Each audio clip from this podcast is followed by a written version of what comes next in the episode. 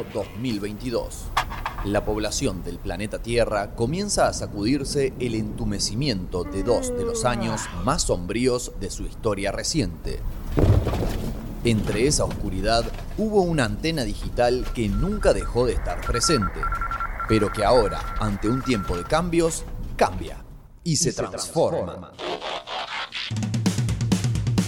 Más velocidad, la misma sustancia, el balance justo entre cultura pop y cultura independiente. Cortamos lo que sobra para que solo quede lo que importa. Nunca nos fuimos, pero ahora volvimos. No nos achicamos, solo nos condensamos. A partir de este momento, con ustedes, Una, cosa, de locos, 2022.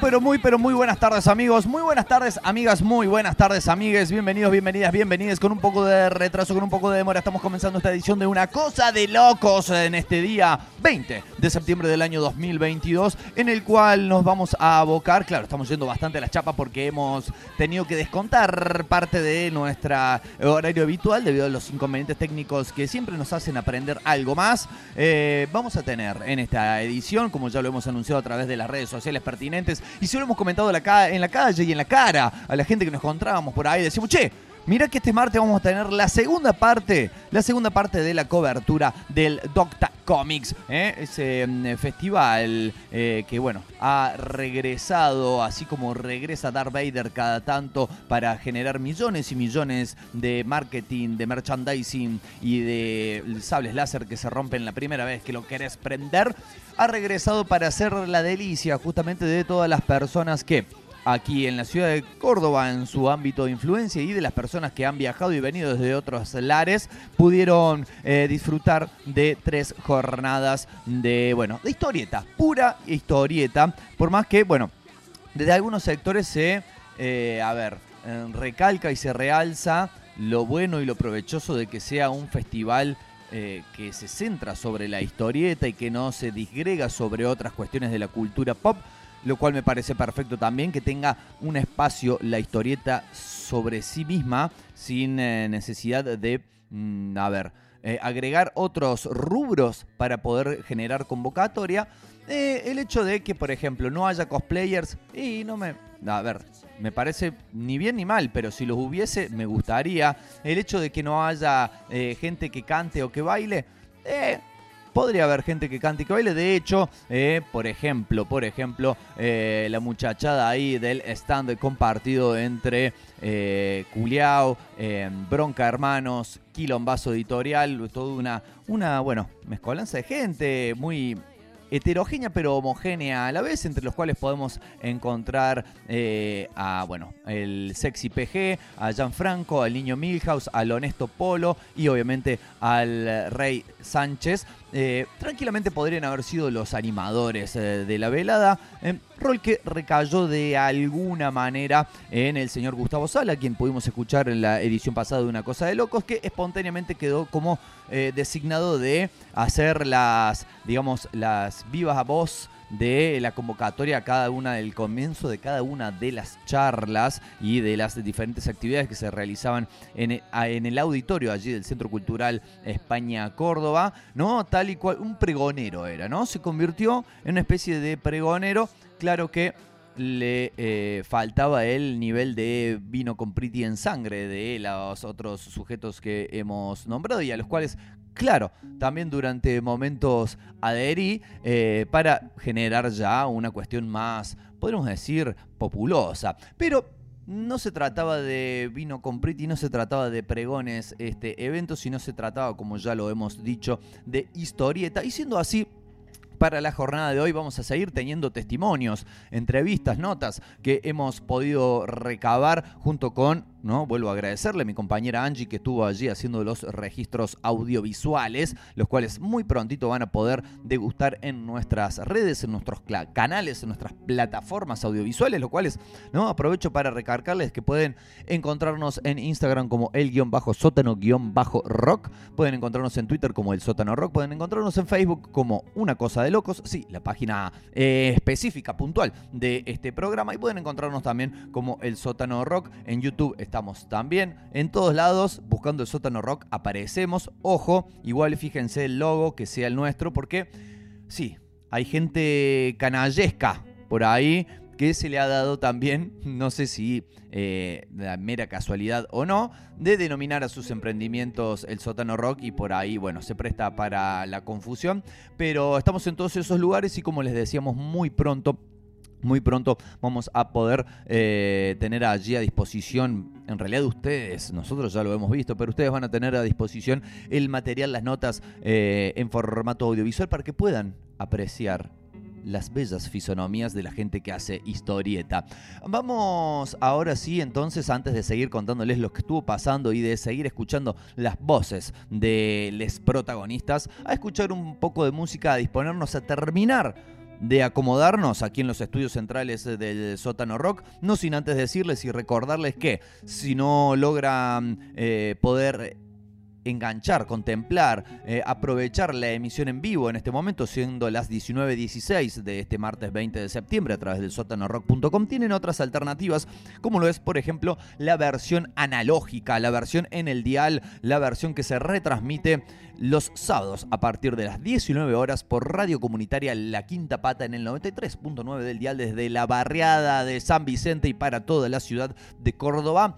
También, amigos y amigas, recordamos que estamos subiendo estos programas. Todos los programas de las últimas tres temporadas se pueden encontrar tanto en mixcloud.com eh, barra una cosa de locos, como en anchor.fm, como en muchas otras plataformas más. Lo más fácil, lo más simple, lo más práctico, googlean una cosa de locos podcast y a partir de allí al sistema que ustedes prefieren. Lo que recomendamos, por ejemplo, si lo van a hacer desde el celular es que lo hagan desde Mixcloud, que no les va a exigir que se descarguen una aplicación para poderlo hacer. Así que me parece que eso es eh, de lo más conveniente de lo más, digamos, provechoso para los tiempos que corren en los cuales las personas no tienen ya espacio en su celular porque tienen muchos videos de gatitos guardados para poder eh, subir a, bueno, TikTok, a Reels, a Snapchat y a todas esas cuestiones que no sé si sigue existiendo Snapchat, nunca lo tuve. Em, finalmente decirles que vamos a escuchar un tema que a ver, ustedes saben, quienes han escuchado en alguna ocasión este programa, siempre buscamos la posibilidad de eh, poder de alguna forma eh, ser alegóricos, ¿no? Con lo que estamos hablando y las canciones que ponemos o el momento que estamos pasando o lo que se venga, etcétera, etcétera. Bueno, se viene la primavera, ustedes ya saben, ¿no? A partir de la jornada de mañana, si bien el clima no parece indicar lo propio porque ha refrescado bastante, el calendario indica que a partir de mañana se viene la primavera, una de las estaciones que se me ocurre más propicias para la práctica de la actividad humana conocida como el baile. ¿Por qué no el verano? Mira usted, porque el verano es de sudar más. Si bien claro que se baila en verano, pero la primavera es como quizás el punto ideal. Y por eso vamos a escuchar una canción que quizás se corra un tanto del eje estilístico de lo que habitualmente suele ser la música de este programa, lo cual me parece fantástico porque hay que diversificar y hay que variar ¿no? los horizontes artístico-culturales. Es así entonces que vamos a escuchar un dúo francés de música house. Usted me dirá, ¿se trata de Daft Punk? No se trata de Daft Punk mira, se trata de Air. No se trata de Air, se trata de Justice, que van a interpretar en este momento la canción que de alguna forma los presentó al gran público, ¿no? Recordado sobre todo no solo por ser un gran tema muy energético y que realmente dan ganas de bailar, sino porque eh, por ese videoclip de las remeras, ¿no? Donde las remeras iban cambiando de diseños y ellos las mostraban mientras iban caminando, etcétera, etcétera. La canción es una sigla, pero lo vamos a decir de corrido porque se llama Dance. Y con esto abrimos musicalmente una cosa de locos.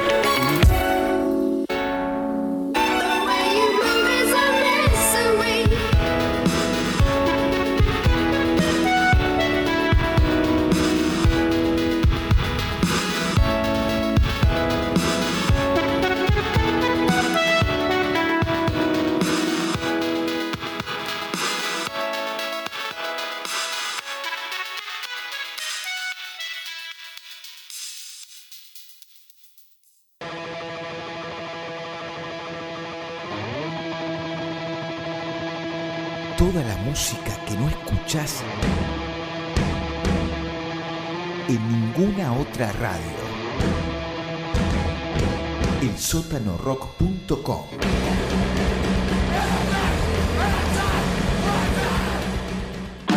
Cultura libre, cultura en movimiento, el sótano, cultura viva.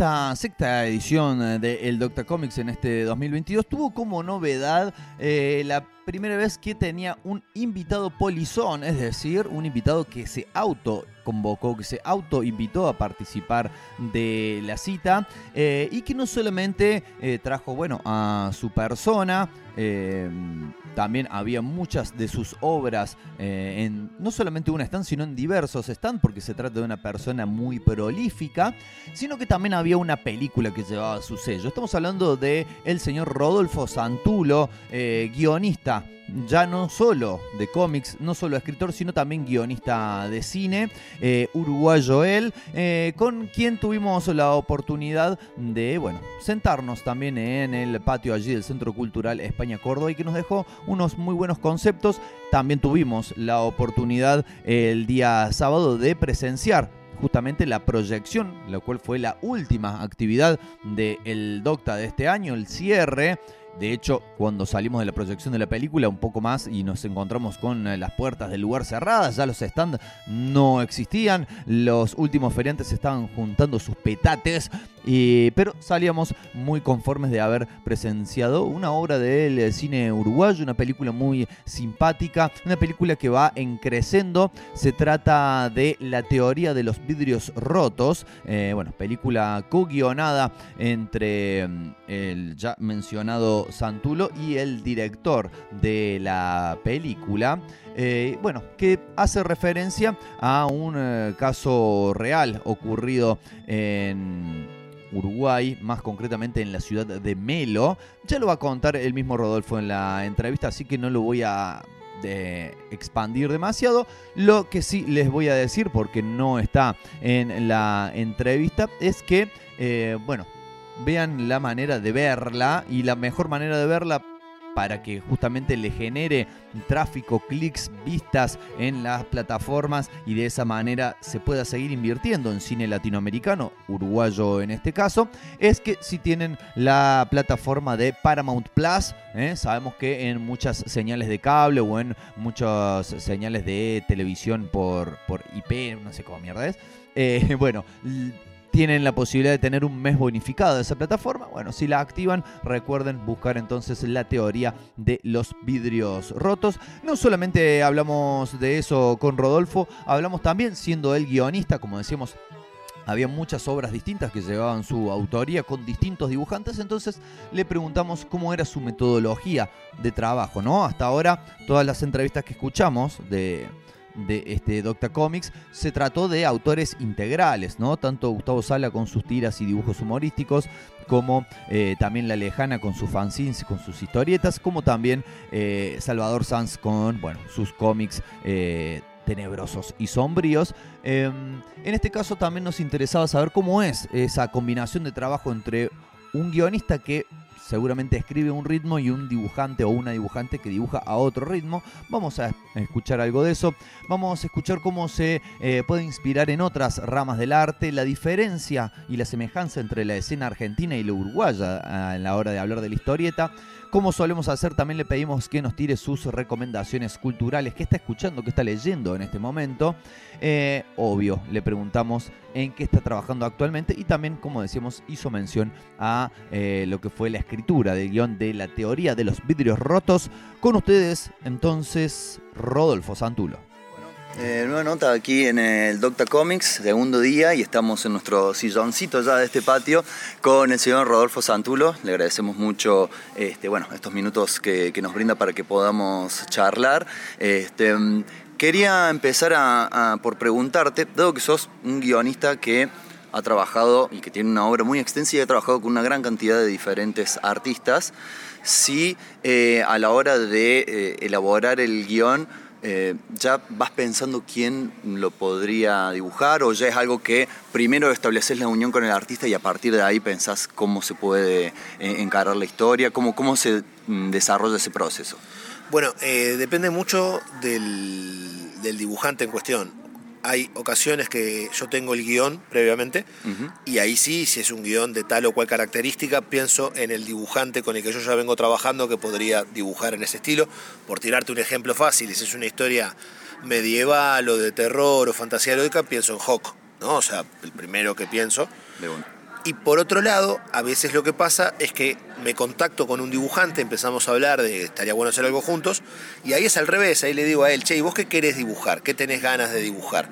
Y entonces ahí el dibujante me dice, ah, muchas ganas de hacer, no sé, un policial negro que pase en la Rosario de 1920.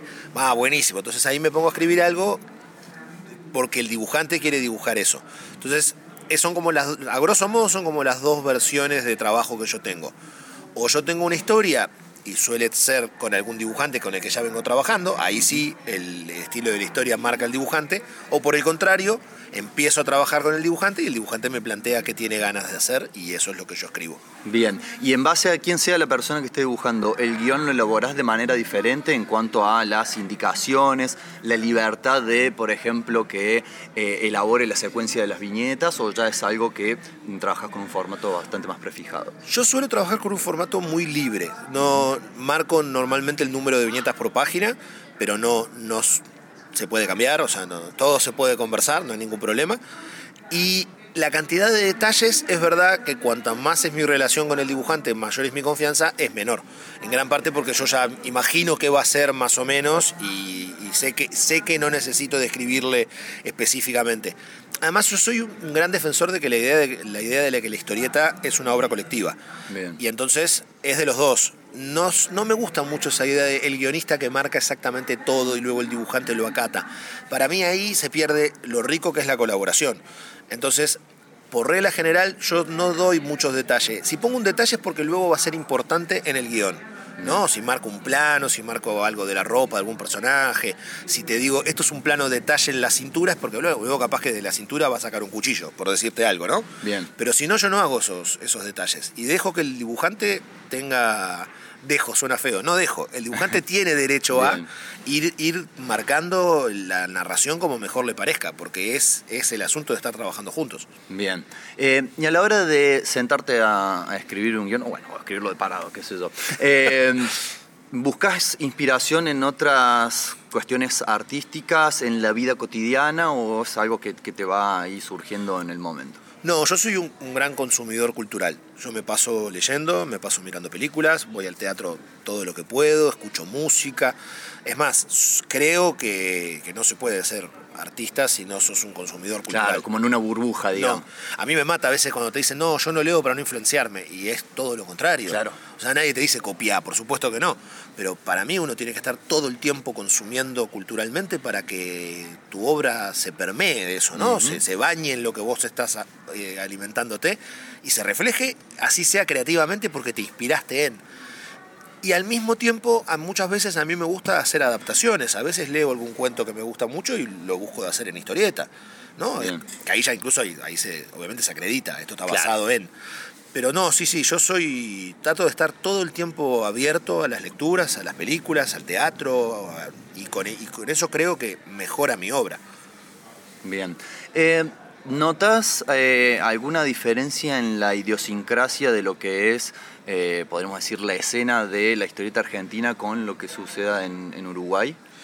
Bueno, sí, son, para empezar hay una enorme diferencia de tamaño. La cantidad de gente que hace historieta en, Argentina, proporcionalmente, obvio, como en casi todo, ¿no? Salvo el fútbol. Bueno, sí, el fútbol es una excepción, sí, es verdad.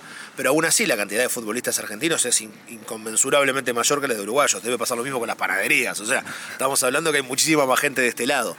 Eh, Uruguay, además, eso lo lleva a que en no pocas ocasiones eh, sea, sea como algo que es muy difícil de sostener en el tiempo porque el mercado es muy chiquito. Y si bien hay un, colectivo que se dedica a hacer historieta, algunos de ellos profesionalmente, no es algo que pueda ser muy masivo de la misma manera que no es muy masiva la poesía o el ensayo teórico o, ser dramaturgo, por ponerte ejemplos. De este lado yo creo que aunque hay una y otra vez crisis que se van sosteniendo en el tiempo, sigue habiendo un gran número de, creadores que además hay un número mayor de consumidores que permiten que, mal o bien, la cosa siga funcionando. Yo creo que, por ejemplo, si yo me hubiera quedado haciendo historietas solo para Uruguay, no creo que lo hubiera sostenido tanto en el tiempo. O sea, a medida que empecé a publicar acá y luego empecé a publicar en Europa y luego empecé a publicar en otros idiomas, yo creo que se fue dando la posibilidad de que yo pudiera seguir viviendo y trabajando de esto. De haberme quedado limitado al mercado tan pequeño de Uruguay, no creo que lo hubiera podido sostener. Bien.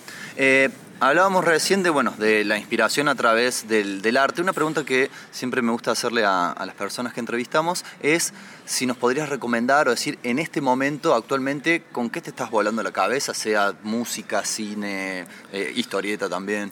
Bueno, mira, en este momento yo justo acabo de... Estoy leyendo, estoy en la mitad de un libro de un escritor gringo que se llama Jack Kitchum, que es un escritor de novelas de, de thrillers de terror que se lo conoce más por las adaptaciones que se han hecho al cine que por su obra en español, porque hasta no hace mucho no era traducido, hasta que Stephen King nos dijo, como dice una y otra vez, esto está buenísimo y eso ah, generó gente. Y ahí fue toda la gente. Y estoy leyendo una novela de él que se llama Joyride, que quiere decir como viaje en carretera, que la, me la traje de España, ahora yo estuve en un evento en España y y eso, esto es una doble recomendación, porque recomiendo esta novela y a Jack Kitchum en general, que es un escritor duro, hay que tener el estómago para leerlo. Por ejemplo, una novela muy famosa de él se llama Off Season y es la historia de una familia de caníbales. Entonces, sí. vaya usted prevenido.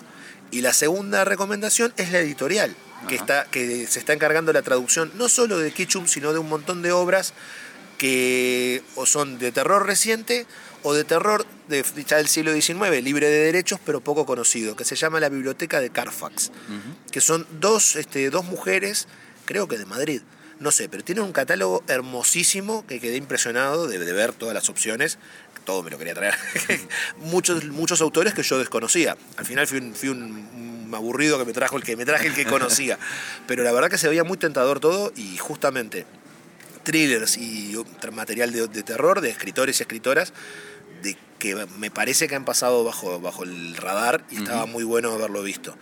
Y después en cuanto a historieta, y mira, en este momento aproveché todo lo que compré de los últimos tiempos y estoy como muy, muy contento con algo de la, de la escena argentina que está ocurriendo, que lo veo como muy sano, que es como se ha reiniciado la idea de tener personajes que se continúan en volúmenes que me parece que es algo que era muy propio de la escena cuando había una industria, pero que cuando desaparece Columba y todas esas a fines de los 90, ya se hizo difícil el tengo un personaje y hago, no sé, 10 libros. Claro, poder sostenerlo, ¿no? A través Exacto. y por el contrario se apostaba a, yo hago una historia, empieza y termina y es más, más fácil comercialmente.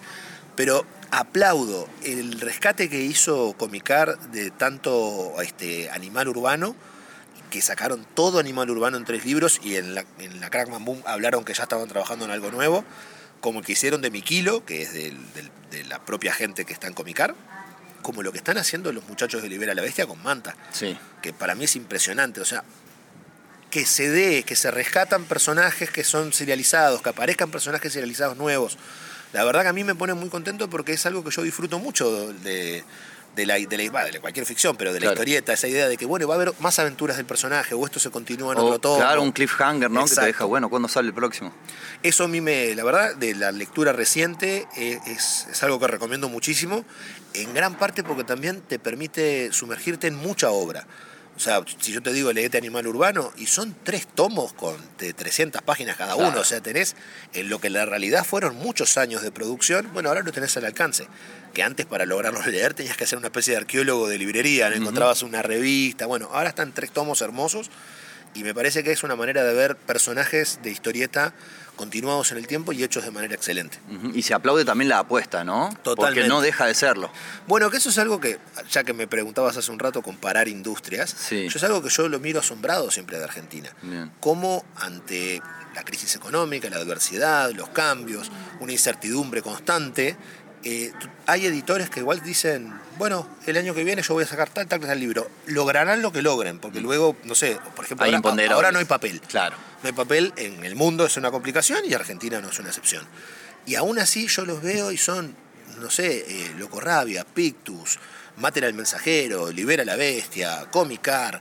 Es un montón de, editoriales que están todo el tiempo eh, planeando un futuro de la propia historieta que se genera también acá.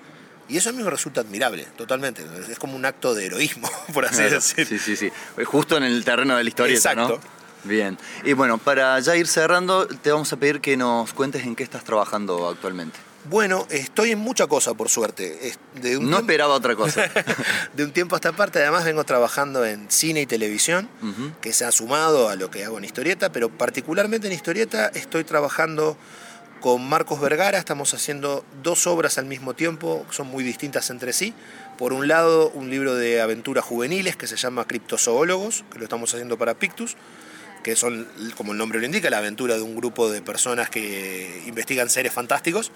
Y por otro lado, también con Marcos estamos haciendo un libro que se llama Francisco y Angustias, que es la historia de mis abuelos gallegos, que son gallegos de Galicia, no Sí, sí, gallegos sí. de España, que se vinieron de España a Uruguay allá por la década del 50 y yo estoy contando cómo se conocieron, cosas que dejó mi abuelo escritas de una manera como muy esquemática que yo estoy ficcionalizando en un libro que la verdad me está dejando muy contento, que espero que le guste a alguien más que a mí o a mi familia. Claro, de una, que no quede ahí en el Exacto. familiar. Y por otro lado, también estoy, estoy trabajando, estamos con Carlitos Barocelli avanzando con una de submarinos, también para la revista digital de Pictus.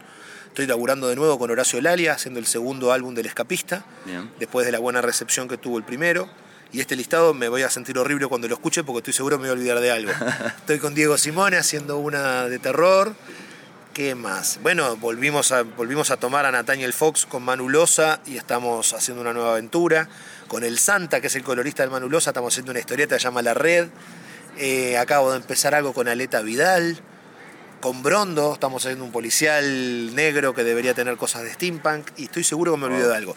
Pero sí, la ventaja que tiene el guionista es que puede trabajar en muchos proyectos al, mismo, tiempo. Bien, claro. Y yo aprovecho todo lo que puedo esa ventaja. Bien, él le saca chispas al, al Word. Sí, sí, además yo escribo solo con los dos índices, no sabes lo que es, es muy gracioso verme escribir, son dos dedos que se mueven rapidísimo. Bueno, te dije recién para ir cerrando, pero mentí porque eh, también te quería preguntar de eh, la película que se va a estar proyectando mañana. Mañana. Bueno, la película es la, la teoría de los vidrios rotos. Es, si bien en los últimos años yo he escrito algunos este, guiones de largometraje, este es el primero que se filma, o sea, es mi primera película. Bien. Y es una comedia policial que se basa en una serie de. en una historia real que ocurrió en la ciudad de Melo, que es una ciudad fronteriza entre Uruguay y Brasil, hará unos, ¿qué te gusta? 13, 14 años, donde se empezaron a prender fuego autos, no dos, tres, no, en la realidad se prendieron como veintipico autos en seis meses, que fue una cosa como disparatada, Claro. que generó toda una investigación y una resolución que como es la misma de la película no voy a contar. Claro, muy bien. Si alguno quiere autoespoliarse, puede poner autos incendiados Melo y va, va a enterarse qué fue lo que pasó. Eh, que a nosotros, digo nosotros porque es un guion que hice a medias con el director de la película, con Diego Fernández, nos sirvió de inspiración de esta comedia que encuentra a un investigador de seguros que lo, lo ascienden a una zona tranquila y la zona tranquila de repente empieza a ver autos prendidos fuego por todos lados y el tipo tiene la presión de los clientes, la presión de los jefes, la presión de la esposa que dice volvete a Montevideo, ¿qué haces en esa ciudad? Y es lo que genera una, una historia que va justamente con las coordenadas del policial, pero está- es un- antes que nada una comedia. Que es una película a la que le fue muy bien, por suerte. Bien. Eh, estuvo 15 semanas en cartela allá en Uruguay, ahora está en Brasil, en cartelera, y está este mismo fin de semana exhibiéndose en un festival de cine en Santander, España. La verdad que ha tenido como un recorrido súper lindo, que no, ha parado todavía, y que nos tiene muy contentos a todos los involucrados. Bueno, felicitaciones. Muchas gracias. Eh, tiene que ver el título con aquella famosa teoría de, creo que era Rudolf Giuliani, alcalde de Nueva York, ¿verdad? El, el- sí, la teoría en realidad es de la década del 50 de una universidad de Mm. Estados Unidos, que sí, que implica que vos podés tener algo completamente intocado hasta que alguien le rompe un vidrio. Y ahí se un arma. vidrio abre otro y abre otro. Sí, efectivamente, eso está incluido en la película y es como el leitmotiv. Perfecto. Bueno, Rodolfo, te agradecemos muchísimo por, por esta charla, por estos minutos y bueno, por tantísimas historias también. Muchas gracias. Bien, pasaba entonces así la conversación, la charla distendida, extensa, pero muy jugosa con Rodolfo Santulo. Estamos muy ajustados de tiempos, así que directamente vamos a ir a la música, el tema que seleccionamos para cerrar este bloque. Eh, en la- el programa anterior pasamos a eh, Gustavo Sala, que tiene su proyecto musical. Rodolfo no lo tiene, pero sí lo tiene su hermano. De hecho, es un proyecto musical bastante reconocido y que ya ha sonado en una cosa de locos. Su hermano se llama Luciano, eh, es el cantante, uno de los cantantes de la banda uruguaya llamada Peyote Asesino.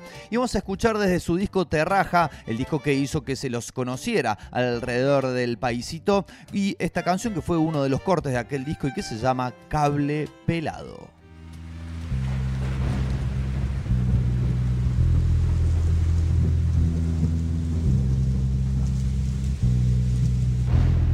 Después al infierno, en el fuego eterno. Me voy derecho hacia el tacho, me empacho y me escracho. Pierdo la calma, chucha no juego más.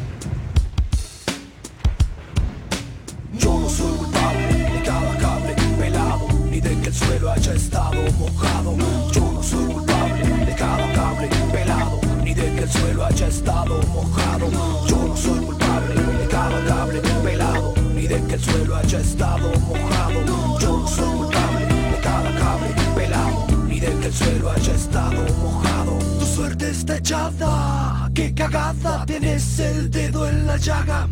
Pisa fuerte, que yo de verte no tengo ganas, mejor no te despiertes mañana.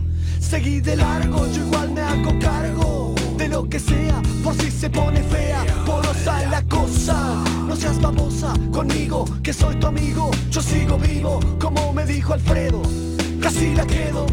Y no la hago ni de tos ni de pedo, pero yo no soy culpable velado y de que el suelo haya estado mojado. Yo no soy culpable, culpable velado y de que el suelo haya estado mojado. Yo no soy culpable, culpable velado y de que el suelo haya estado mojado. Yo no soy culpable, culpable velado y de que el suelo haya estado mojado.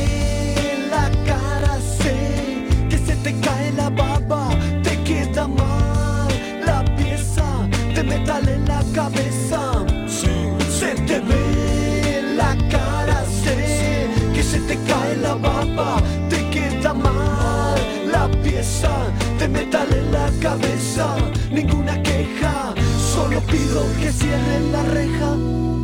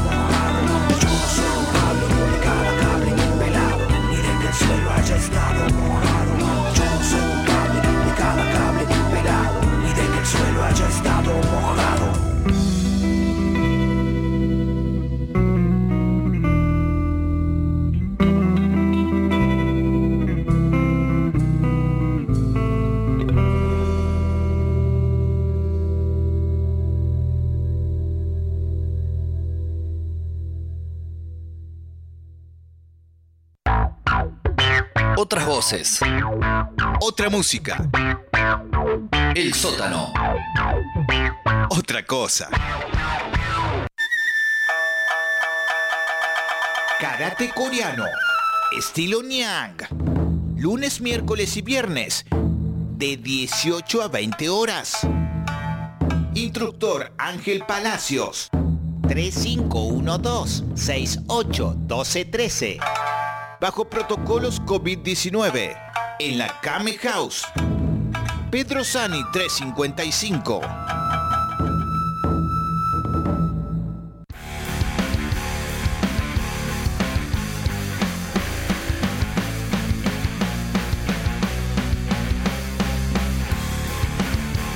Bien, bien, bien. Nos quedan 10 minutos antes de llegar a las 20 horas. Nos vamos a pasar, les aviso, eh, un poquito del horario porque la nota que vamos a escuchar a continuación dura 13 minutos y monedas, pero está muy linda para escucharla completa, eh, porque es algo muy provechoso. Hemos dicho ya anteriormente que eh, una de las mejores cuestiones, una de las mejores cosas que trae este tipo de eventos de historieta es el poder encontrarse con las personas que las crean, que las hacen, que las imaginan y que las llevan a la práctica y poder generar charlas sobre eso o sobre otras cosas. Ese fue el caso de lo que sucedió durante todo ese fin de semana con eh, Leo y con Maggie. Eh, ellos, ellos eran, o son, en realidad estaban allí representando a Quimera Editorial y a Sociedarks, dos proyectos que trabajan conjuntamente, que en un segundito nada más ya van a explicar justamente en la nota cómo fue que surgieron y cómo se da esta imbrincación entre ambos proyectos, pero muchas de las cuestiones durante las que estuvimos charlando durante el fin de semana se van a ver también reflejadas en la nota eh, y tienen que ver con el recalcar la importancia de hacer las cosas que sentís tenés ganas de hacer, que sentís que amás, eh, sin importar eh, lo, digamos, objetable que pueda ser resultado en un principio. De hecho, si no los haces, nunca vas a poder mejorar porque todavía no empezaste. Eh, el hecho de también poder nutrirse en el encuentro, de hecho, también, ¿no? Eh, el encuentro que se propició allí en el Docta Comics. eh, bueno, fue uno de los stands, digamos, también muy concurrido por la amabilidad que presentaban. ¿eh? Mm, eh, Unreal o Maggie te podía regalar una grulla hecha allí en el mismísimo instante. Eh, Leo te podía convidar un mate y bueno, entre eh, ese ida y vuelta generar una buena conversación. Así que les propongo que les eh, escuchemos profunda y atentamente porque tienen cosas muy interesantes para decir, además de la oportunidad, claro, de poder conocer sus proyectos. Si están del otro lado, Leo y Maggie, les mando un gran abrazo y aquí va la nota. Bien, día sábado, último día del Docta Comics y estamos acá nuevamente en el patio con, eh, bueno, parte de lo que le da alma a eventos como este, obviamente, eh, les expositores, en este caso estamos con Leo y con Ariel, este, representantes de Quimera y de Sociedarks. ¿Cómo están? Excelente. Muy felices. Bueno, La verdad que sí. Verdad. Eh, muchas gracias por, por tomarse estos minutos para, para charlar con nosotros. Hemos sí. charlado mucho, ¿no? En, Sí. el, en el transcurso del evento, posiblemente seguiremos eh, charlando, Esperemos que sí. pero ahora queda registrado. Es Eh, diferente, ¿no? Sí. Que quede registrado de estar hablando ahí en la mesa. Eh, pero que no deje de fluir. No, Sí, ¿para sí. qué? Bueno, les voy a pedir que me cuenten, y en realidad también le cuenten a la audiencia, eh, de qué se trata el material que, que están, bueno, que han venido a representar acá al Doctor Comics. Ahí. me mando, me mando al frente. ¿Cómo que te mandé al frente? Vos ahora que Eh, estuviste explicando todo esto en el Bueno, Doctor Comics. básicamente yo estoy representando a los chicos de Sociedarks. Somos un grupo de estudiantes eh, bajo el ala de, de la Pau, Pau Andrade, una grosa de la historieta, muy genial persona. Y los chicos del sábado a la tarde decidieron unirse y hacer unas antologías que primero fue Darks y después fue Sociedarks, donde Fue eh, Cyberdarks. Entonces, básicamente, eh, en la primera, que es toda la parte de Darks, eh, son todas antologías que cuentan autoconclusivas, que cada uno con su estilo va contando algo sobrenatural. Y de un lado tenemos, eh, a, por ejemplo, Wally, que le encanta el terror y te cuenta cosas recruentas, y por otro lado le tenés a Lu, que te hace un gatito fantasma re kawaii, que es re lindo. Y bueno, de- después de eso, muchos de los mismos artistas que están en Darks eh, los ves en Cyber Darks, que también mejoraron un montón su estilo y vos ves su avance como artista, es re lindo verlos. Y bueno, Cyber Darks va más eh, una antología que todas las historias están bajo el mismo universo que es Neo Buenos Aires. Buenos Aires hecho percha, flotando, unido por el obelisco, con un poquito de Rosario en la Crack Bamboo donde la gente de arriba la está pasando ah, más o menos y la gente de abajo la está pasando como el orto. Entonces, nada, son historias autoconclusivas donde te cuentan algo dark de Neo Buenos Aires. Entonces, eh, eso es lo que estamos haciendo en. Pronto se viene una de piratas que es Darks, porque somos muy originales con el nombre. Eh, y nada, ahí, ahí ya, yo hace poquito me uní a, a este grupo, así que estamos representando la, la parte cordobesa de, de toda esta parte. Y bueno, ya, ya va a haber más historias también de piratas que, por lo que yo voy viendo, van espectaculares. Así que nada, Lo que pasa es que también dentro de la clase de Paula como que se busca también integrar a todas las personas para que se puedan eh, empezar a hacer proyectos y empezar a sacarle el velo a eso de lo que es, oh, tengo que empezar a, un- a hacer una historieta, ¿cómo hago? ¿Cómo puedo hacer para presentar un proyecto?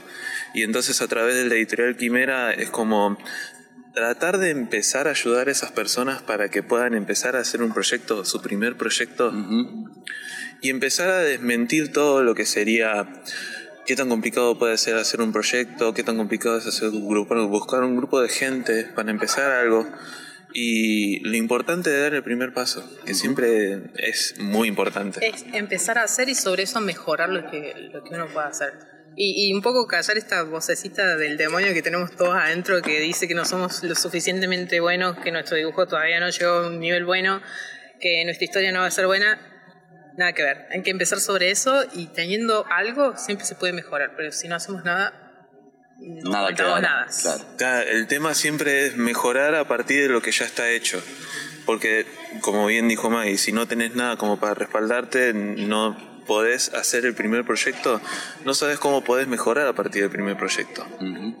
Eso es mucho lo que se ve mucho a través del trabajo de Wally, a través del trabajo mío. de Flor, Flor una grosa también. Eh, Lu, tiene también su antología de propia, digamos, ella sacó un libro propio también, donde tiene como Sarah Scribbles que te van contando historias de toda la vida y, y te cagas de risa, están re buenos, son re simples, pero tiene una forma muy linda de contar cosas eh, que se da mucho en el grupo, cada uno con su estilo, con su, con su forma de contar, con sus gustos también, eso se ve muy reflejado y, es muy bueno. Y bueno, tuvimos la súper suerte de que Leo fue un súper eh, estudiante también de ese grupo y que creó su editorial y nos dio la super chance de poder publicar estos libros bajo la editorial Quimera y también conocer sus trabajos como artista personal, digamos, que tiene sus Y lo que, lo que pasa es que yo con la clase de Paula venimos de... Esto es tal vez algo que vos no sabes, Maggie. Sí, yo hace poquito estoy. Eh, yo estoy desde Paula de más o menos el 2017, más o menos. Y siempre me ayudó con el primer proyecto que es el de Johan Olfire. Y ese primer proyecto será a través de un fanzine. Pero fue el hacer la primera hora y a partir de eso empezar a fundar todo lo que sería la editorial Quimera. Pero en ese momento no sabía que iba a ser así la editorial Quimera siempre a través de un proyecto. Después vino La Chica Dragón y a través de eso sí ya empezó a tener el nombre de Editorial Quimera. Y después, con la primera salida de Escuadrón Midron, que también salió con la primera antología Darks, me acuerdo que había salido la Crack Bam Boom y fue empezar a ver todo lo que se podría formar a través de eso. Da igual. Eh, empezar a ver cómo se formaba todo lo que sería eh, ayudar a la gente con su primer proyecto, eh, mostrar a esas personas a través de la carpa de fancineros. Y ya este año, cuando empezó a aparecer la crack, que tuvimos un espacio como editorial Quimera, dentro del espacio crack, que es el lugar donde están todas las editoriales que uno dice, "Oh, esta editorial grande. ¿Qué decís? Las grandes ligas. Ya, Digo, algún día llegaré a ser así yo. Y sí, se puede. Sí, se claro. mil. Se puede porque si esto es lo que discutimos sin cámara siempre. Si eh, apuntás siempre al mismo norte, siempre vas a llegar a eso. El tema es que te tenés que dar tiempo y te tenés que permitir equivocarte. Porque no hay mejor maestro que el equivocarse y aprender a través de lo que uno puede equivocarse, a través de lo- cuando alguien te dice no, el por qué te dicen el no, el que alguien te dé un feedback que te dice, no, no me gustó esto, pero ¿por qué no te gustó tanto? No, porque la postura está mal y empezar a corregir a través de eso, pero siempre haciendo. Sí, y, y mientras sea una crítica constructiva, digamos, que uno también sí. pueda saber diferenciar, digamos, qué, qué es, porque, digamos, cuando uno hace dibujos es como que uno muestra un poquito de su alma, algo que estuvo horas culo dibujando con mucho tiempo, aprendiendo algo. Y mostrárselo a otra persona es también toda otra cosa que lleva su tiempo, que como artista es como, tenemos esto que me gusta mucho y no sé si va a ser aceptado, si, si le va a gustar a otras personas. Y hay mucha gente que es re piola y te, vos decís, "Ah, gracias. Y otra gente que a lo mejor te va tirando cosas y te tira críticas constructivas que al principio si uno por ahí no es muy inteligente emocionalmente eh, o todavía no lo desarrolló, es como que le toma como si fuera un disparo al corazón, Exacto. como que dice Rebeca Sí, sí. Que está... Entonces está bueno darse el lado, mirarlo un poco con la cabeza fría y también saber reconocer cuando hay gente que te quiere tirar abajo. Y bueno, más que nada eso de, de animarse a crear, animarse a darse la oportunidad de hacer algo que a uno le gusta y ¿quién te dice? O sea, eso que vos pensás que nadie más se iba a identificar, de repente conseguís gente y logras comunicarte con un montón de personas que la pasan similar o que se pueden identificar desde lo que están pasando en su vida. Y al mismo tiempo se dan estos espacios re lindos donde conocemos a un montón de gente, donde se abren un montón de puertas que vos decís, o sea, yo soy de Córdoba, no conocí la docta, o sea, una vergüenza terrible. No, Pero no te pongas en esa posición. no, bueno, pero a, a lo que voy es que decir, qué lindo que se están abriendo estas puertas, qué lindo que yo desde acá de Córdoba puedo conocer otros artistas de Córdoba, puedo abrir mis puertas, hacer proyectos, hablar con un montón de gente, re pícola, yo estoy como, ah, y si tenía ganas de hacer cosas en la crack, ahora estoy como, no. Así que nada. Por mil. eh, eso, eso tiene muy buenos los espacios, la verdad que hay que agradecerle al Centro Cultural. Hay que agradecerle a Diego también. su súper rápido también. Eh, es, es muy lindo que sean estos espacios. Y que haya gente tan piola con ganas de aprender, de hablar de cómics, de ñoñarla, Ujú. eh, es lo mejor, creo. Y también de expandir todo lo que sería eh, la industria nacional de la historieta. Porque Tal hay cual. muchas veces que. No sé si la juventud, pero como que eh, está más permeable el tener el manga, pero no tan permeable tener la historieta. Es que también es una cuestión de, a ver, yo vivo leyendo manga, pero cuando uno se mete a querer contar historietas, empezás a buscar los talleres y te empezás a dar cuenta, no sé, Paula es una genia con historietas, yo no las había leído y fue como, "Dios, qué genia. Y uno también se va animando y va descubriendo otros proyectos que por ahí a lo mejor no son tan conocidos y también se van abriendo estos espacios donde también uno se permite conocer y probar otras cosas. Que también es, es esto que hablábamos de decir que no sea normativo. Digo, no tenemos una editorial que nos está haciendo como. "Ah, No, manga tiene que tener esto, si acepta el género tiene que pasar esto y esto y esto. No. Tienen que tener los ojos grandes, Claro, ser en blanco y te negro. pinta ser un superhéroe de Tiene lo que ser en blanco y negro, sí, pero haces, eso más que nada por cuestión Por de cuestión, color. claro, pero no estilística de que estás obligadísimo No, a... no, No, cada no. uno con, como dibuja, con sus estilos, con color, con tradicional, digital. Es, eso es lo bueno que tiene de, la industria nacional, de que vos ves cualquier tipo de variedad y vos decís, qué lindo que haya tanto. Es que además es eso, o sea, no sé si lo percataste vos, pero por lo menos lo que yo quiero hacer es darles a ustedes la mayor de las libertades, porque así salen los mejores proyectos. O sea, cuando vos estás cómoda, cómodo con el trabajo que vos estás haciendo, vos le vas a meter muchísimas más ganas. Y no te vas a dar cuenta de que es un trabajo, sino que estás disfrutando de jugar con tu elemento. Y también se siente esto de, de que decíamos, eh, cuando uno es genuino con lo que le gusta y lo que hace, se siente. Digo, a mí Exacto. me pasaba con, con podcast, con animes, con historias, con otras historietas que he visto, que vos te das cuenta que le gusta el autor y te das cuenta las ganas que le pone y te logra transmitir eso, que creo que es lo más lindo que puede pasar en una historieta o en cualquier tipo de arte, digo. Es, es como, el, objetivo, en mi caso personal como artista, es, es eso, Bien, es lo más lindo. genial. Eh, me gustaría que le cuenten a la audiencia de qué manera pueden eh, conocer sus proyectos, eh, dónde los pueden buscar, cómo pueden conocerles a ustedes también, más allá de esta nota. Tal cual. Eh, yo en particular eh, soy Mai y en Instagram aparezco como Andriel.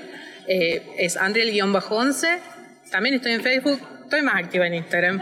También tengo ArtStation y más que nada con lo que estamos representando es Sociedarks, que sería arroba Sociedarks, el 4, eh, perdón, la, La. A es un 4. Bien. Y tenemos a Quimera.editorial. Quimera.editorial en Quimera con K, ¿verdad?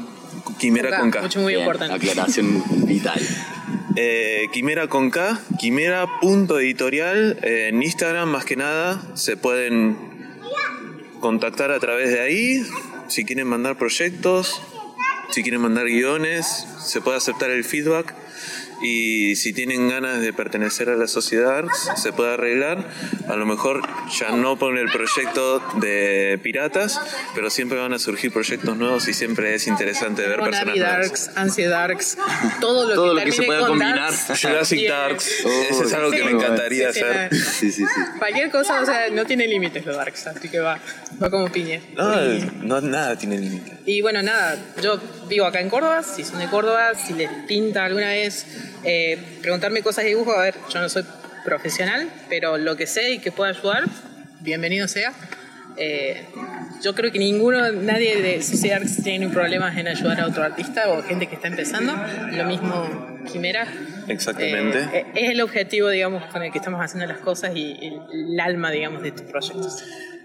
Genial. Bueno, chicos, muchas, muchas gracias. Gracias. Este, No, gracias a vos. Por futuros encuentros también, que ojalá sí se me den. encantaría volver a Córdoba Bueno, tomamos la palabra entonces. Bueno, ahora sí les dejo volver, ¿no? A su stand que, que lo secuestramos ahí Sí, en sí, no, no, sí. Ah, vamos a seguir charlando que nos mate Sí, de una.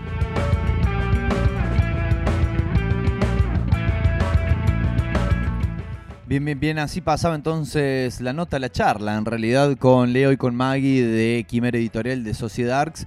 Eh, busquen sus proyectos, están bien interesantes. Como lo decían también en la nota, no tienen ningún problema en eh, asesorar o dar su opinión, recibir también opiniones. Eh, bueno, el panorama está abierto y para eso sirve justamente el tejer redes. Bueno, nos estamos yendo ya de esta edición de Una Cosa de Locos. Cerramos así la cobertura del Docta Comics 2022. Ya se viene también, ¿no? Porque en esta parte del año se suceden los eventos. Ya cubrimos la Crack Bam Boom, cubrimos el Docta Comics. Se viene dentro de muy poquito nada más eh, la Feria del Libro de Córdoba que va a tener a su espacio denominado Subte. Así que también vamos a estar cubriendo lo que allí suceda. Vamos a ver si podemos también generar alguna nota con los organizadores, alguna nota previa para que nos cuenten de qué trata todo esto. Nos vamos a ir con música. Recuerden, mañana miércoles desde las 18 en esta tarde gris, desde las 21 Radio Mike, aquí en el sótano-rock.com. El jueves desde las 18 el más piola, desde las 19 el faro, desde las 20 sintonía nómade.